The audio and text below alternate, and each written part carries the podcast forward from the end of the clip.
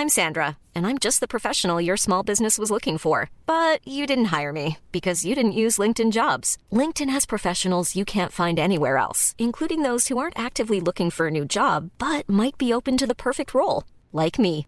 In a given month, over 70% of LinkedIn users don't visit other leading job sites. So if you're not looking on LinkedIn, you'll miss out on great candidates like Sandra. Start hiring professionals like a professional. Post your free job on linkedin.com/people today. Cet épisode vous est présenté grâce au soutien généreux de Oxio, le premier partenaire du balado Détour. Si vous cherchez un fournisseur d'internet qui est transparent et abordable, une compagnie qui ne se fout pas de vous, il faut essayer Oxio.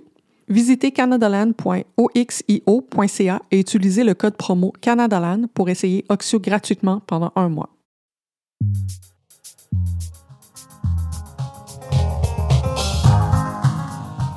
Bonjour, je suis Émilie Nicolas et bienvenue à Détour, le tout premier balado en français de Canadaland. Aujourd'hui, notre invité est Roméo Saganache, ancien député, avocat et militant CRI qui suit de très près, bien sûr, euh, la politique sous tous ses angles. Bonjour Roméo. Bonjour. Moment historique. C'est un très, très grand honneur de, vivre ce moment historique qui est bien sûr le premier épisode de Détour avec toi comme premier invité.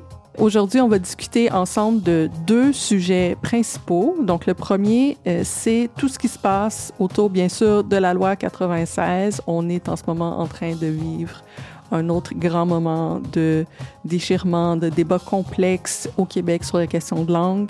Et le deuxième sujet dont on va discuter ensemble, la course à la direction du Parti conservateur et la façon euh, dont on en parle dans les médias francophones. Bienvenue donc à Détour où on décortique les nouvelles en français.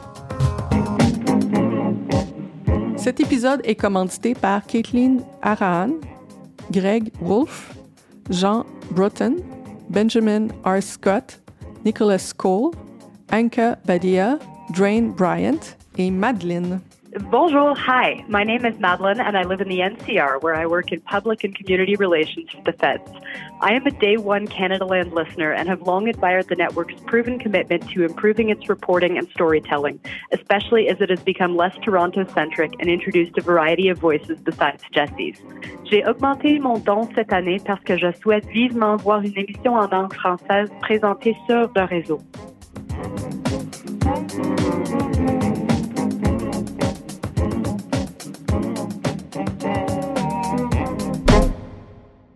En point de presse à l'Assemblée nationale cet après-midi, des communautés autochtones accompagnées de Québec solidaire et du Parti libéral du Québec se sont opposées farouchement au projet de loi 96 du ministre Simon Jolin Barrette. L'adoption du projet de loi 96 va forcer l'exode de nos étudiants. Je veux dire, c'est une ironie renversante. Là que finalement les premiers occupants du territoire au Québec là, soient forcés d'aller étudier à l'extérieur de leur territoire. La chef Mohawk de Kanawagé, elle n'hésite pas à utiliser le terme génocide culturel et se dit prête de passer de la parole aux actes si jamais Québec refuse de s'asseoir avec les Premières Nations pour négocier. Depuis quelques mois, le Québec est en train euh, de discuter, encore une fois, il n'y a rien de nouveau là, de langue et de langue française plus précisément. Le gouvernement du Québec a mis de l'avant euh, un projet de loi, donc le projet de loi 96, de son vrai nom, la loi sur la langue officielle et commune du Québec, le français. C'est une loi qui vise à renforcer la loi 101 et qui a un ensemble d'impact. Donc, on cherche à assouvir à la loi 101 les plus petites entreprises, donc les entreprises de 25 employés et plus. Euh, on cherche à ce que les nouveaux arrivants soient tenus euh, d'apprendre le français ou de se servir essentiellement des services publics en français après leurs six premiers mois d'arrivée. On inclut plus de cours de français dans les cégeps anglophones. On limite le nombre d'étudiants euh, donc, la croissance des cégeps anglophones, on limite le nombre d'étudiants francophones et allophones qui puissent aller dans les cégeps anglophones. Donc, on fait un ensemble de choses qui suscitent énormément de débats. Bien sûr, il y a beaucoup de gens qui appuient la loi. Il y a des gens aussi qui sont contre. Il y a eu cette semaine, mardi, une grande manifestation à Kanawagé. Il y a eu aussi des grandes manifestations dans plusieurs cégeps aussi le week-end dernier. Et mardi, à l'Assemblée nationale, il y avait Ghislain Picard, le chef de l'Assemblée des Premières Nations du Québec et du Labrador, ainsi que plusieurs chefs de différentes nations autochtones qui sont allés exprimer leur désaccord sur la façon dont le, projet de loi aborde, aborde la, question de la langue officielle euh, et ses impacts sur les peuples autochtones. Donc, euh, j'avais envie de démêler tout ça et de démêler aussi la façon dont on a parlé de ce débat-là dans les médias. Avant d'aller directement un peu plus loin dans la couverture médiatique de la chose, j'avais envie d'abord, Roméo, de commencer la discussion un peu plus loin pour euh, les gens qui nous écoutent, là, de juste de, de partir de, de la base pour que les gens comprennent pourquoi est-ce que, d'abord, on va rentrer dans cet angle-là, pourquoi est-ce que des communautés autochtones qui critiquent la loi 96. Euh, est-ce que ces manifestations-là, ces débats-là avaient déjà eu lieu lorsqu'il était question de l'adoption de la loi 101? Donc, euh, Roméo, je, te demande euh, une introduction à politique linguistique québécoise et l'impact que ça a sur, bien sûr, les différentes communautés autochtones. Merci pour la question et, merci aussi pour cette aimable invitation de, me joindre à, toi pour cette premier épisode on peut euh, dire sans se tromper que les questions linguistiques, peu importe le peuple, peu importe euh, la société, sont des questions tellement fondamentales pour l'identité d'un peuple, d'une société. C'est pour ça j'estime que ça, ça prend des ampleurs euh, sur le plan émotionnel tellement marquants. Alors, dans ce sens-là, je comprends très bien ce qui se passe. Si on revient à la loi initiale qui était la loi 101 à mhm. l'époque. Très peu de gens savent que la loi exemptait les institutions créées et les institutions inuites euh, qui sont créées par un traité euh, qu'on appelle la Convention de la baie James et du mhm. Nord québécois. Donc, il y avait cette exclusion-là qui était prévue déjà à l'époque pour des raisons euh, évidentes, je pense. Les on a négocié la Convention de la baie James avec plusieurs objectifs, dont le maintien de la langue, la culture, le mode de vie décrit. Alors, c'est pour ça qu'on a cru bon de le faire de cette façon-là à l'époque. je pense que euh, avec la Déclaration des Nations Unies sur les droits des peuples autochtones, euh, M. Legault aurait pu euh, penser de même vis-à-vis euh, les langues autochtones au Québec. S'il y a des langues qui, sont, qui ont besoin de protection en ce moment, bien les langues autochtones au pays. Il y a à peu près une cinquantaine de langues autochtones qui sont encore parlées au Canada. Et je te demande, sans vouloir te mettre de la pression, je te demanderais, toi, euh, si tu peux me dire combien de mots que tu sais, peu importe la langue autochtone, que tu connais. Ah, une 15, 20 peut-être? Non. Une chose comme ça, ouais. C'est l'exception à la règle générale euh, au Québec et au Canada, euh, par ailleurs.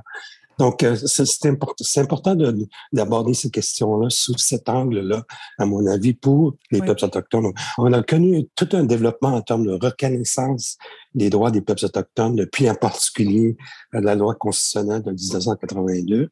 Euh, on a eu plusieurs euh, victoires importantes devant les tribunaux, incluant bien sûr la, la Cour suprême du Canada. Euh, on a maintenant aujourd'hui la Déclaration des Nations Unies sur les droits des peuples autochtones adoptée euh, depuis 2007 par par les Nations mm. Unies, l'Assemblée générale. on a une loi C15 ce qui porte justement sur cette question-là au niveau fédéral. Je pense que on a manqué une opportunité ici, le gouvernement du Québec euh, et M. Legault, l'équipe de M. Legault, de réfléchir à cet aspect-là euh, de ce débat. Euh, je rien contre la protection de la langue française. Je trouve que c'est une, une, des plus belles langues du monde après le cri, bien sûr. Mais euh, je pense que euh, il faut aussi réfléchir à ces dimensions-là lorsqu'on discute de ces questions, malgré le fait que c'est des questions qui sont difficiles et délicates. C'est intéressant, je pense, de, de, partir la discussion de là parce que je pense qu'on fait bien de rappeler parce qu'effectivement, il n'y a pas beaucoup de gens qui comprennent que donc, avec la Convention d'Abbé James, il y a les Cris, les Inuits et aussi certaines communautés Naskapi qui sont exclues de la loi 101. Donc, il y a une loi sur l'instruction publique, donc des Cris, euh, des Inuits, des Naskapi qui inclut le fait que les langues sont importantes, puis ensuite, on apprend le français pour permettre aux gens de continuer en français dans le système euh, d'éducation supérieure dans le sud du pays, mais que c'est pas le cas des autres nations et que c'est surtout les gens euh, de ces autres nations-là qui ont manifesté, euh, particulièrement cette semaine, quand, quand je pense à ce qui s'est passé à, euh, dans les communautés Mohawk, ici plus proche de Montréal, c'est que les, les gens ont peur et que essentiellement on leur impose plus de cours de français au cégep et que ça ait un, un incidence sur le, le, le, taux de réussite scolaire essentiellement des jeunes. Ces mêmes, ces mêmes critiques-là avaient été faites aussi de la part d'un chef euh, Mi'kmaq qui avait été présent aussi à l'Assemblée nationale pour dire un peu la même chose, c'est-à-dire pour un ensemble de régions, les gens parlent leur langue, ensuite l'anglais. Le français, c'est une troisième langue et si on, l'exige plus, ça peut avoir un incident sur la réussite scolaire. Puis moi, ce qui m'a fasciné, en fait, quand je voyais ces conférences de presse-là et ensuite les articles qui en sont sortis, parce qu'on est dans une émission, bien sûr, d'analyse de ce qui se passe dans les médias, quand j'écoutais aussi les questions des journalistes, c'est comme si c'est difficile de comprendre d'où ces, perspectives-là viennent. C'est comme si quand on essaie de, de quand ce projet-là de loi-là est critiqué sous cet angle-là, c'est comme si c'est reçu comme une critique de la protection de la loi française ou c'est comme si c'est reçu comme si les Autochtones voulaient promouvoir l'anglais ou comme on, dirait qu'il y, a un dialogue où on, en fait on, parle tellement pas des mêmes choses qu'on se qu'on se comprend pas finalement, on comprend pas de quoi. C'est comme s'il y, y, a un côté qui parle de pomme, puis l'autre côté qui parle d'orange. Je sais pas si comment comment tu, tu analyses euh, la façon dont on a parlé de cet enjeu-là cette semaine. Mais voici, voici la bonne nouvelle, euh, Émilie. Mm. Euh, euh, On aime ça, les bonnes nouvelles. oui. voici la bonne nouvelle. À, à l'époque de la Convention de la baie James, euh, en, vertu de, cette, de ce traité, les CRI ont choisi d'enseigner avec mm -hmm. la création de la commission scolaire CRI, d'enseigner les enfants pour les quatre premières années de leurs études en CRI.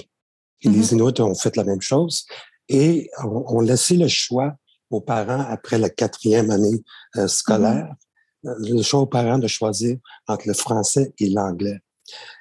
À une certaine époque, au début des années 80, les parents crient, pour ne prendre que cet exemple, les parents crient choisissaient à peu près à 80% l'anglais comme langue seconde. Aujourd'hui, c'est à peu près 50-50. Ça a changé hein, avec le Ça temps. a beaucoup changé, ça a évolué, même à notre niveau. Alors, euh, j'estime que c'est une bonne nouvelle, ça. Alors, euh, de plus en plus de parents crient, choisissent le français pour leurs enfants après la quatrième année euh, de scolarité, euh, ce qui est bien, et j'approuve entièrement.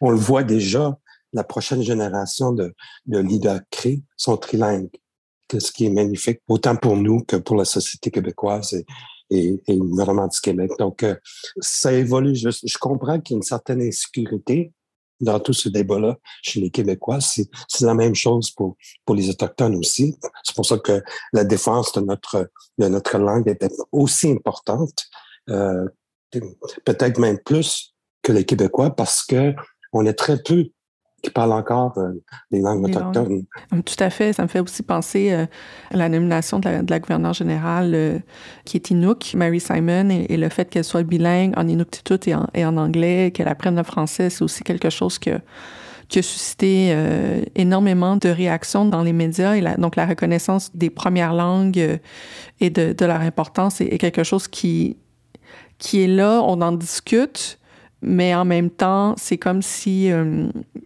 dépendamment de, de, la façon dont, dont c'est formulé, il y a des choses qui ressortent comme si c'était des, des, attaques essentiellement contre la langue française. J'ai très bien compris la réaction que les gens, quand ils ont euh, saisi qu'elle ne parlait pas français, euh, mm -hmm. je comprends tout à fait cette, cette réaction. Je pense qu'avec le temps, au Canada, on, nous nous sommes habitués à avoir des, des personnes haut placées, au moins bilingues mm -hmm. moins bilingue. Elle est bilingue, mais euh, juste. Français, anglais, oui. Ouais.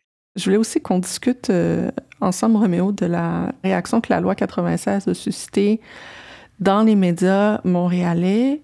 Et bon, commençons peut-être par la base. C'est sûr que lorsqu'on discute de langue, pardon, au Québec, il y a différents médias qui ont bien sûr leurs différentes lignes éditoriales.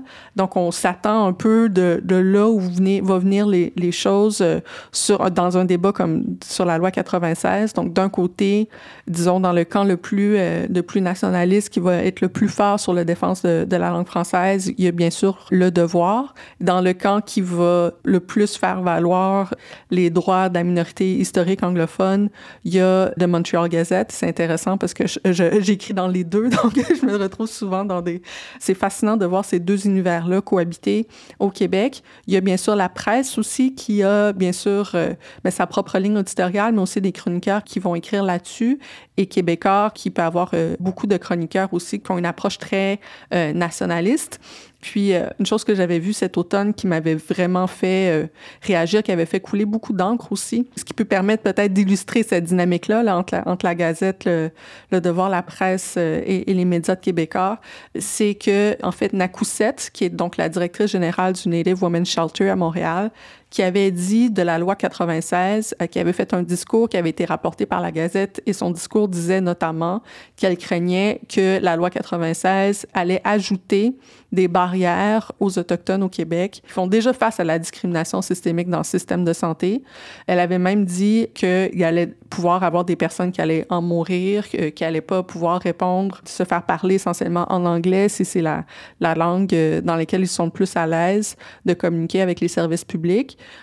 Et d'un autre côté, tout de suite, tu avais Patrick Lagacé qui est souvent très fort, donc un chroniqueur de la presse qui est souvent très fort pour parler des enjeux de langue française, qui a essentiellement, poliment quand même, mais très fermement dit que Nakoussette est en train essentiellement de faire une campagne de peur en disant des choses comme ça parce qu'il n'y avait rien dans la loi qui empêchait les gens de, de parler en anglais au service du 911.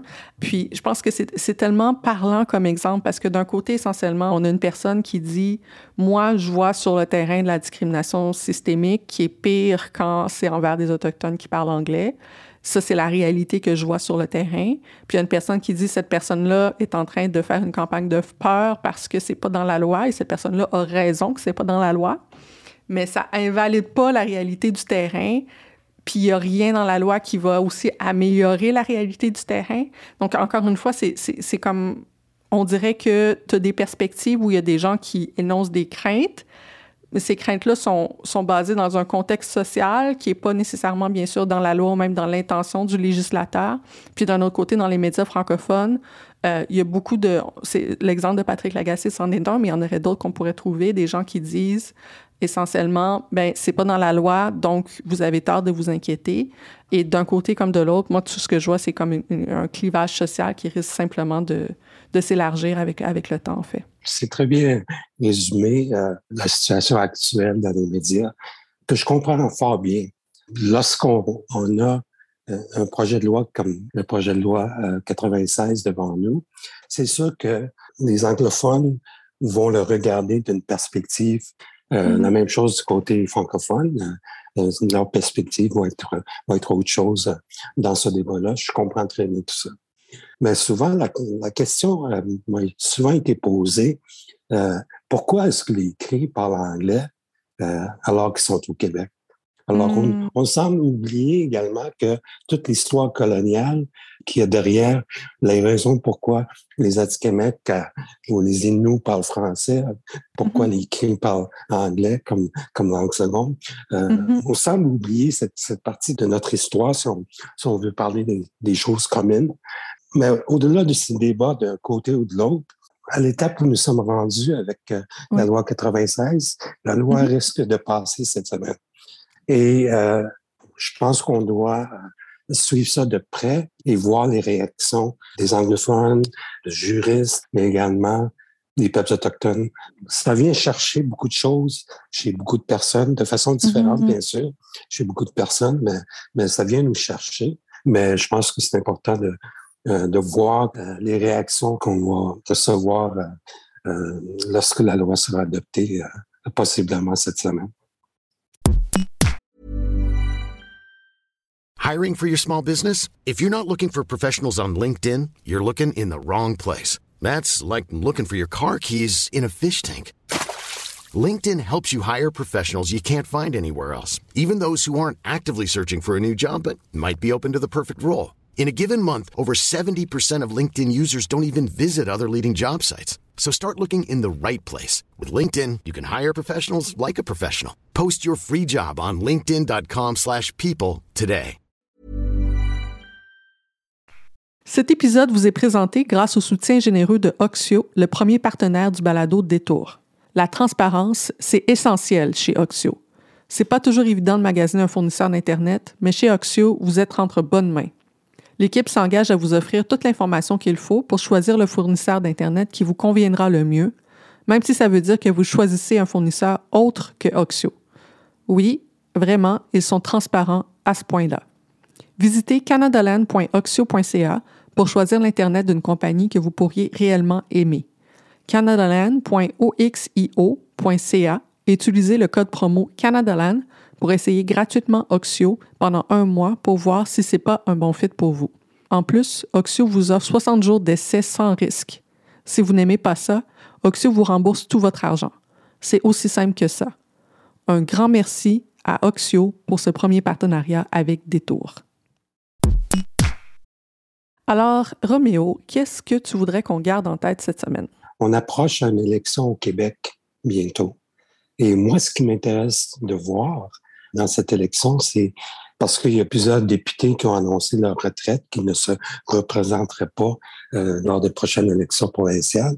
Et par conséquent, ça va être très intéressant pour moi de voir qui va se présenter, qui seront mm. les, nouveaux candidats qui vont se présenter.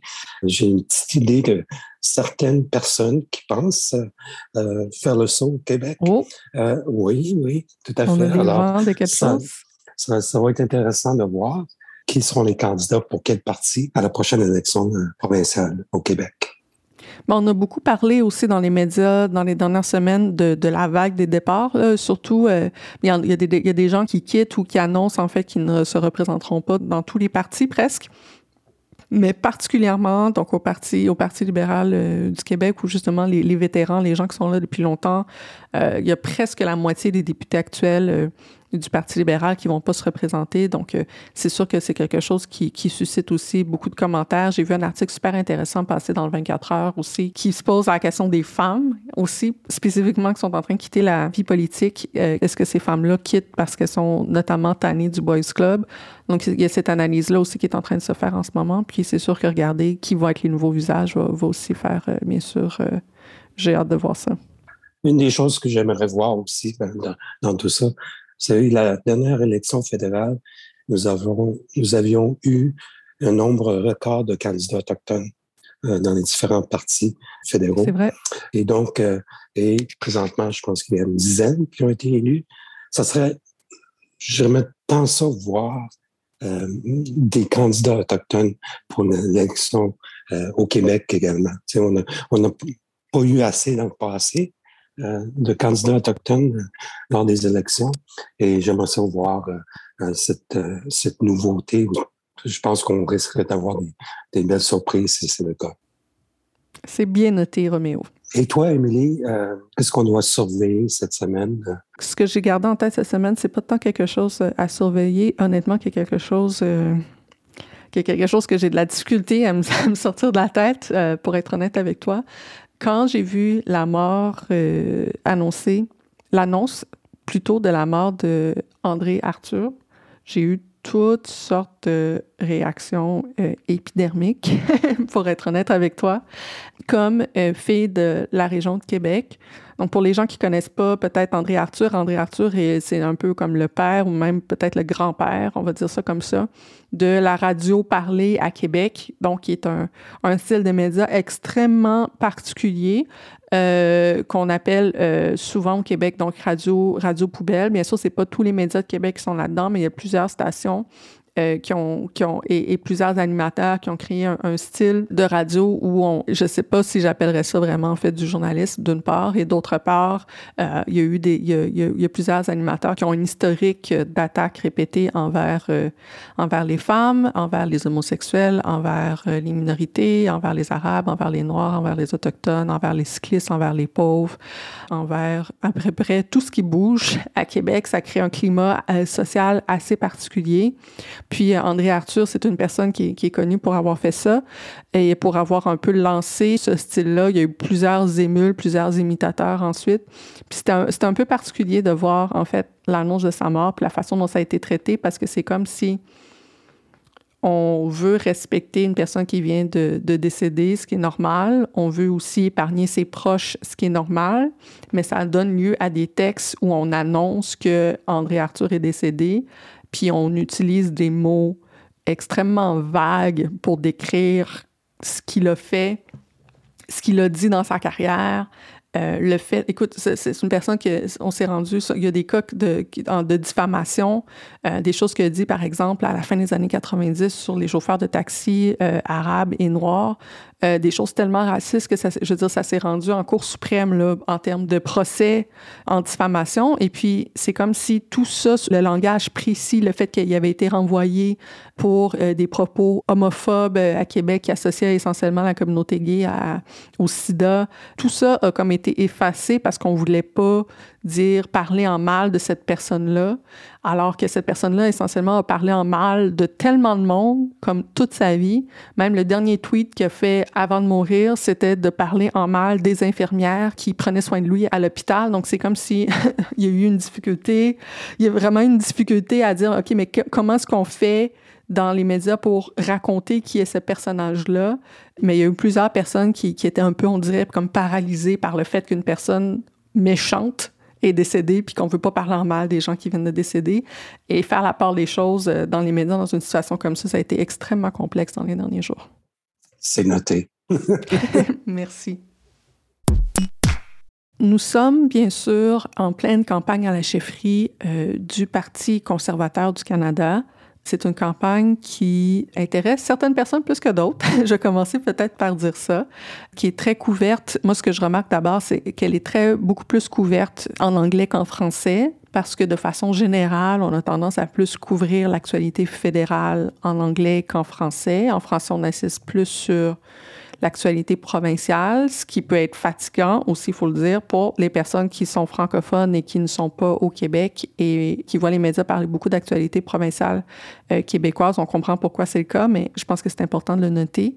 Donc, on en parle un peu moins au Québec et quand on en parle, mais on en parle euh, différemment. Il y a un ensemble de raisons aussi tout à fait logiques pour ça, notamment le fait que Jean Charest, comme ancien premier ministre euh, du Québec, est une personne qui suscite beaucoup, euh, beaucoup de passion au Québec. Euh, il y a des gens qui l'aiment, il y a des gens qui l'haïssent aussi avec, une, avec beaucoup de force. Selon vous, c'est quoi son plus grand accomplissement en politique? Partir. Euh, avoir chié notre économie. D'avoir fait son possible pour nous caler, comme tous les hostiles libéraux. Ça continue. J'ai entendu ça récemment. Apparemment, il n'y a rien accompli. J'ai l'impression qu'il a détruit plus que d'autres choses. Donc, Roméo, avant de, avant de décortiquer tout ça, j'avais envie peut-être d'ouvrir, de prendre aussi un pas de côté pour te demander d'abord, de façon générale, lorsqu'il est question de parler d'actualité fédérale, comme personne qui a été députée euh, à Ottawa, est-ce que tu vois une, différence dans la façon, avant même de parler des conservateurs, est-ce que tu vois une différence dans la façon dont on, dont on traite l'actualité fédérale dans les médias euh, en français et en, anglais, et quels sont les défis que ça pose? Oui, il y a toujours une différence. Euh, je l'avais même remarqué avant, avant de devenir député en 2011. Mm-hmm. Donc, euh, mm-hmm. euh, et surtout, lorsqu'on encore, lorsqu'on avait encore des, journaux en papier devant nous, j'ai imposé au CRI de s'abonner à tous les journaux. Mathieu Concombe, à une certaine époque, lorsqu'il était grand chef, me disait Ouais, mais pourquoi National Post? National Post, c'est pour les Autochtones. Tu vois, il dit au contraire, c'est justement nos critiques. Il faut entendre nos critiques. Ceux qui nous critiquent, il faut entendre ceux qui sont contre nos, droits, contre nos peuples, pour bien mm-hmm. saisir de quoi il s'agit, le problème. Alors, c'était fascinant comment la couverture au Québec était différente, la couverture euh, nationale. Sur les questions autochtones, on n'avait pas beaucoup à une certaine époque. Aujourd'hui, quasiment tous les jours, un, article dans les journaux qui traite des questions autochtones. Ça a changé dans les dernières années. Ça, a beaucoup changé. Alors, euh, tant mieux. Tant mieux. Moi, j'avais envie de, discuter de ça avec toi à, ce niveau-là, à 10 000 pieds dans les airs, on va dire ça comme ça, avant de rentrer dans la course au Parti conservateur, parce que ben, parce que c'est le premier épisode hein, de, de Détour, euh, puis que Détour, c'est une émission qui cherche justement, euh, on va pas seulement parler toujours complètement des médias francophones et certainement pas seulement euh, toujours aussi des, de ce qui se passe euh, spécifiquement euh, au Québec. Mais je pense que c'est important pour les gens qui sont habitués d'écouter Canada sur les autres émissions de, de, de, partir de là. Juste en ce moment, je vois la campagne, l'Ontario est en, campagne électorale, puis même dans les médias ontariens, j'ai l'impression qu'on parle plus de ce qui se passe à Ottawa, qui, qui est pas, en campagne, et que qu'on parle de ce qui se passe dans la, dans la campagne à la chefferie euh, conservatrice plus que euh, la campagne électorale provinciale, alors que tu verrais jamais, jamais, jamais ça euh, en français. Même lorsque c'est pas, euh, on n'est pas en campagne électorale, c'est François Legault et ce qui se passe à l'Assemblée nationale qui prend le plus de place. Et donc aussi, même lorsqu'on parle dans la course à la chefferie conservatrice, on va aussi, on va faire des liens souvent avec l'impact que ça a sur l'actualité provinciale. Je peux donner un, exemple concret de ça. C'est sûr que Jean Charest euh, vient du Parti euh, libéral du Québec, dont il a été le, chef et aussi premier ministre durant plusieurs années. Um, puis sa carrière euh, s'est terminée sur une note. fond, il a perdu son propre comté d'abord. Et il y a eu toute une série donc de commissions sur le, régime de financement du Parti libéral lorsqu'il était au pouvoir, qui fait en sorte qu'il y a eu plusieurs articles de journaux qui sont sortis depuis que Jean Charest est rentré dans la course au Parti conservateur, qui regardent c'est quoi l'impact que ça a sur le Parti libéral du Québec essentiellement, qui va être en campagne électorale cet automne. Puis on se dit, mais est-ce que le fait que Jean Charest est de retour en politique va nuire, en fait, aux chances euh, du Parti libéral du Québec. Puis je trouve ça intéressant parce que quand je regarde les médias anglophones, c'est comme si Jean Charest se présente lui-même comme la personne qui parle pour le Québec et qui, est le candidat du Québec. Alors que dans les faits, quand, moi, quand je regarde la couverture médiatique francophone de la course à la chefferie, il y a aussi beaucoup de commentaires négatifs qui s'écrivent sur Jean Charest euh, et qui revient aussi sur son héritage politique. Est-ce que tu vois aussi cette espèce de dichotomie-là entre dans, dans le discours? J'ai connu Jean Charest à une époque où il était ministre euh, de l'Environnement euh, dans le gouvernement de M. Mulroney, je crois.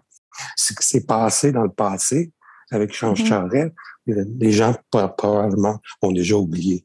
Euh, mm. ça, ça, prend des gens comme nous qui, qui rappellent qu'est-ce qu'il a fait dans le passé, euh, de bien ou de, et de moins bien euh, dans le passé. Donc, mais juste le fait euh, d'avoir un candidat québécois dans, dans cette course à la direction du parti, je pense que on a à ce moment-là plus tendance à suivre ce qui se passe à ce niveau-là aussi. Quand il n'y a pas de candidat québécois dans une course, ça a une grosse influence sur, euh, sur la couverture de, de cet événement-là en français.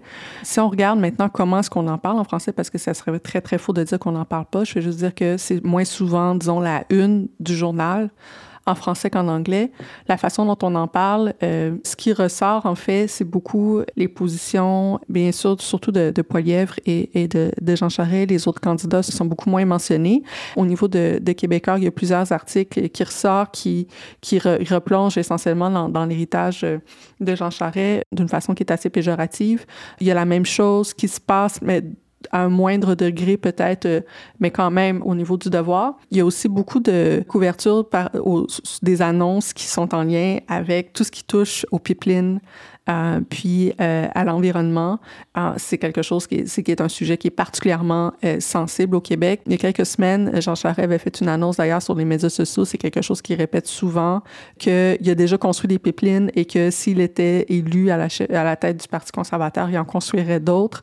Et c'est intéressant parce que ça, ça suscite en fait des réactions extrêmement divisées au Québec. On dit, on sait qu'il dit ça pour s'adresser à, à, une audience essentiellement plus dans l'ouest du pays, mais c'est comme si ça, ça Sur la façon dont on discute de sa campagne dans les médias québécois. Donc, c'est comme si, en fait, on est habitué d'avoir Jean Charest qui parle en français à une audience francophone, puis là, maintenant, qui parle surtout en anglais et qui essaie de courtiser l'ouest du pays parce qu'il prend un peu la, base conservatrice du Québec pour acquis, puis je pense qu'il a raison de le faire. Ça, fait en sorte qu'il dit des choses en anglais qu'il disait vraiment pas de cette façon-là lorsqu'il parlait en français. Oui, c'est tout à fait juste et euh, ça m'amuse parce que euh, pendant la course euh, et après l'élection de euh, Thomas Mulcair euh, à la direction du NPD, c'est ce qu'on mm-hmm. De faire également, de dire une chose au Québec et dire autre chose dans le reste du Canada.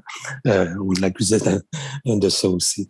Est-ce qu'on l'accusait ou est-ce qu'on avait raison? Est-ce que les gens, est-ce que quand ce genre de phénomène-là de politiciens du Québec qui tout d'un coup se passent en politique fédérale, est-ce que les gens adaptent vraiment leur discours ou... Euh? Euh, cela relève du fait que les médias anglophones sont plus intéressés par des choses qui sont différentes de ce que le Québec est intéressé à, entendre. Donc, euh, donc, les questions qui proviennent des médias euh, du Québec sont souvent différentes des questions qui sont posées par les par les journalistes anglophones. C'est ce qui explique. On, on, donc, c'était pas tout à fait juste comme accusation, à mon avis.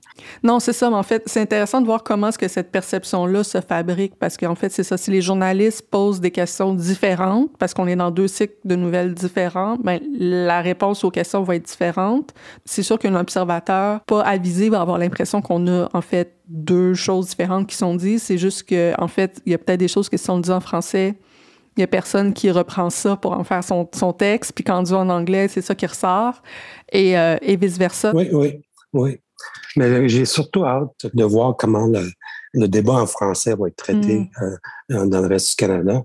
C'est sûr qu'il va y avoir un intérêt au Québec pour euh, ce débat en français. J'ai très hâte d'entendre les autres candidats outre, euh, outre Charret et Pierre euh, Polièvre, en français, je, sais que son français est quand même très bien. Non, c'est ça. Pierre Polièvre étant, euh, en fait, venant d'une famille franco-albertaine. Donc, c'est toujours intéressant dans ce genre de débat-là de regarder est-ce qu'on va parler, en fait, du contenu ou on va juste analyser le niveau de langue des candidats, parce que c'est souvent ça aussi qui se passe à la, fin, des, débats en français, c'est que l'analyse porte sur le contenu, mais elle porte aussi beaucoup sur la grammaire et le niveau de langue des gens, et qui a dit qu'il prenait des cours de français, à quelle fréquence, est-ce que ces, cours-là donnent un niveau d'aisance, il y a une préoccupation euh, dans, les analyses, dans les médias francophones, d'avoir un premier ministre qui va être bilingue, donc ça mène à des analyses qui se font sur la, forme presque autant que sur le fond. Alors, oui, les gens portent attention à ça. Alors, c'est pour ça que euh, M. Trudeau n'aurait pas eu de problème à me nommer euh, gouverneur général, étant donné mon français, mon anglais et mon cri. Pourquoi il n'a pas fait ça? non. oui, on posera la question.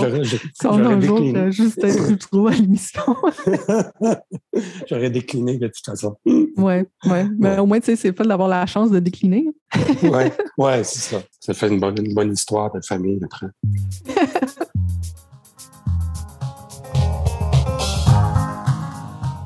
Donc voilà, c'est tout pour le premier épisode de Détour. Un grand merci, euh, Roméo, d'avoir été là avec nous. Euh, Roméo Saganache, si les gens qui veulent euh, te, te, trouver, où est-ce qu'ils peuvent te trouver? Instagram, euh, Twitter. J'ai un téléphone, mais je ne donne pas mon numéro. Et bien sûr, tu fais aussi partie euh, du Backbench, donc une autre émission canadienne auquel tu participes une fois de temps en temps. Vous pouvez bien sûr euh, m'envoyer un courriel à Émilie at canadaland.com. Puis vraiment prendre le temps de nous dire ce que vous avez pensé de l'épisode. On a envie d'entendre vos réflexions, vos commentaires, vos suggestions. Qu'est-ce qu'on peut faire pour rendre euh, l'émission plus intéressante pour vous? Je sais qu'il y a beaucoup de francophones qui nous écoutent. Il y a aussi beaucoup de gens qui s'étaient engagés à nous écouter, qui n'ont pas le français comme langue maternelle, des gens de partout au pays. Qu'est-ce qu'on peut faire pour rendre l'émission plus accessible pour vous? C'est quelque chose que j'ai envie de savoir aussi. Um, et bien sûr, vous pouvez trouver Canadaland euh, sur, euh, sur Twitter euh, de manière générale et écouter les autres, euh, les autres émissions. Cet épisode a été produit par Nancy Petinicchio avec l'assistance de Tristan Capacchione. La musique du générique est par So Called et les droits de diffusion sont assurés par CFUV 101.9 FM à Victoria. Leur site web, c'est cfuv.ca. Si vous avez aimé cet épisode, je vous invite à le partager sur vos réseaux et en parler à vos proches. Surtout parce que c'est le premier, c'est encore plus important que d'habitude de le faire. Et on vous remercie grandement de soutenir Canada Land.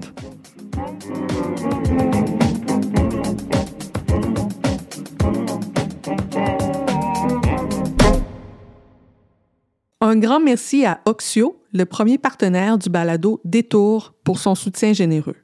Oxio s'engage à être le meilleur pour toujours et pas simplement le moins cher aujourd'hui. Avec des prix justes, tout le monde dans votre région paie les mêmes tarifs. Leur service à la clientèle est aussi hors pair parce que chez Oxio, être fin, ça vient pas en option. Visitez canadaland.oxio.ca et utilisez le code promo Canadaland pour essayer Oxio gratuitement pendant un mois pour voir si c'est un bon fit pour vous. C'est aussi simple que ça.